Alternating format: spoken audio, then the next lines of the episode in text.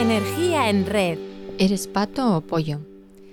Theodore Roosevelt fue muchas cosas. Militar, historiador, escritor y el vigésimo sexto presidente de los Estados Unidos a comienzos del siglo XX. Se le recuerda por un liderazgo progresista y una personalidad de vaquero.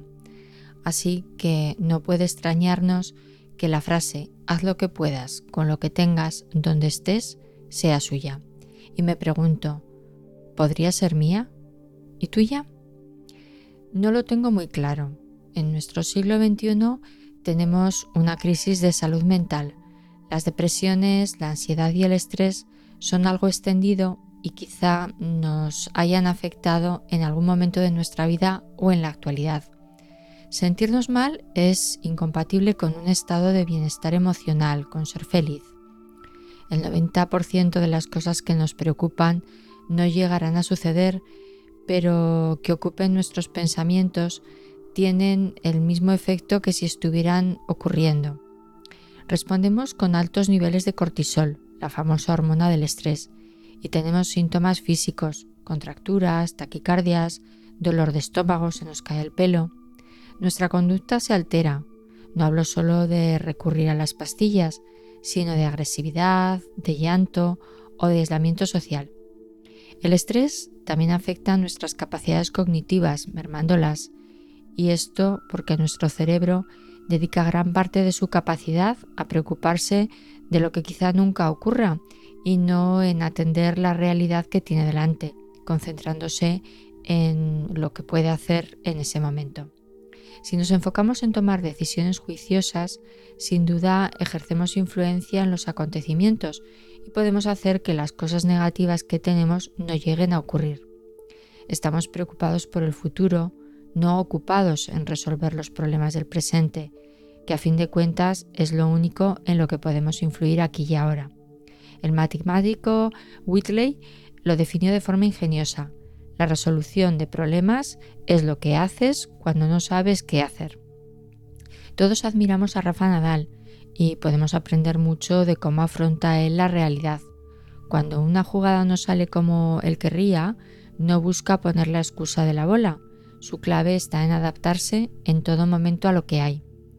En un partido de tenis está claro que no hay mucho tiempo para recomponerse, pero en la vida a menudo tampoco. Nos dan una mala nota, no nos aceptan en un puesto de trabajo, nuestra pareja nos deja o el examen de salud concluye con un pésimo diagnóstico. ¿Cómo respondemos? En este mundo incierto existe una certeza inquebrantable. Debemos aprender a afrontar la llamada del trueno. ¿Sabes lo que es? Aquel momento en el que un cambio inevitable, impuesto desde fuera, llega por sorpresa y tambalea todo tu mundo de hábitos. En un segundo, crack todo ha cambiado. ¿Cómo reaccionamos a esta llamada del trueno? ¿Qué somos, pollos o patos? Busca en internet una foto de un pollo mojado porque te vas a reír y otra de un pato también mojado. ¿A cuál de los dos te pareces más? Cuando a un pollo le echas un cubo de agua por encima, le sienta bastante mal, como a cualquiera. El pollo se enfada mucho, se pone nervioso y echa una furia. Obviamente tratará de sacudirse el agua para volver a estar como antes, pero la diferencia con el pato es abismal. Aunque éste también se sacuda para quitarse el agua de encima, el pato se mantiene feliz, graznando como si nada y siguiendo a lo suyo por mucho que caiga. ¿Cómo reaccionas tú a los jarros de agua fría de la vida? No es baladí responder a esta pregunta, es un paso para conocernos más y saber identificar qué nos estresa y cómo reaccionamos. Cuando somos dueños de nosotros, somos capaces de gestionar las cosas que nos pasan, manteniéndonos enfocados en aquello que es importante en la vida, en nuestra vida. Todos anhelamos la felicidad, pero no podemos olvidar que no es una meta, sino un camino en el que se gestiona lo malo y se disfruta de lo bueno.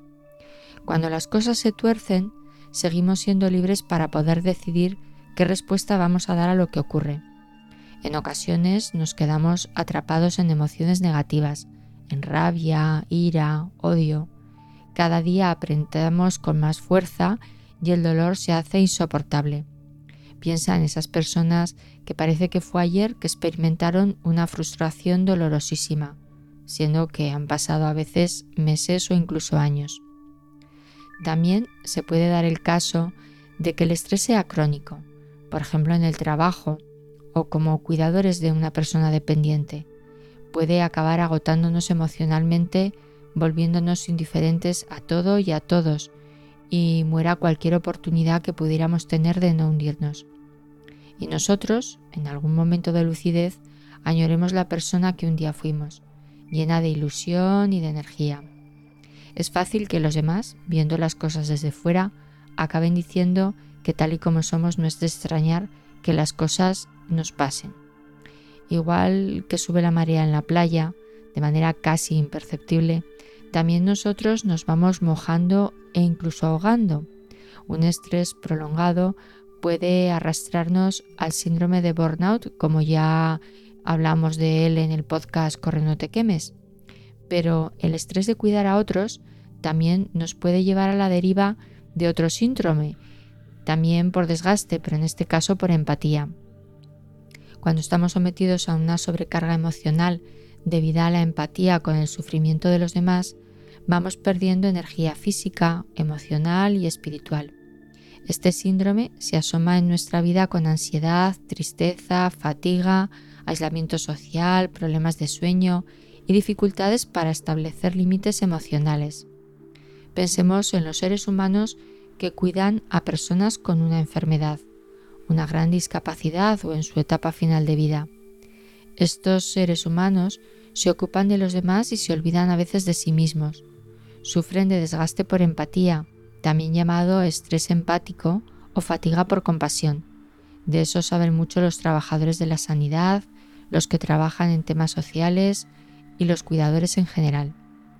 Tanto el síndrome de desgaste por empatía como el síndrome de burnout coinciden en que son formas de estrés que pueden estar relacionadas con el trabajo, pero se diferencian en su origen y en las emociones y síntomas que generan. La diferencia más importante es que mientras que el síndrome de burnout se enfoca en el estrés relacionado con el trabajo y la interacción entre el individuo y su entorno laboral, el síndrome de desgaste por empatía se enfoca en el estrés relacionado con la interacción entre el individuo y las personas que necesitan ayuda. ¿Qué podemos hacer frente al estrés por empatía? Alguien pensará que es imposible ser un pato frente al sufrimiento de las personas a las que atendemos, pero no es así. Lo que es necesario es estar atento a lo que podemos hacer con lo que tengamos y donde estemos. Lo primero es no olvidar que para ser felices debemos darle un sentido a nuestra vida y digo bien, a la nuestra, con mayúsculas.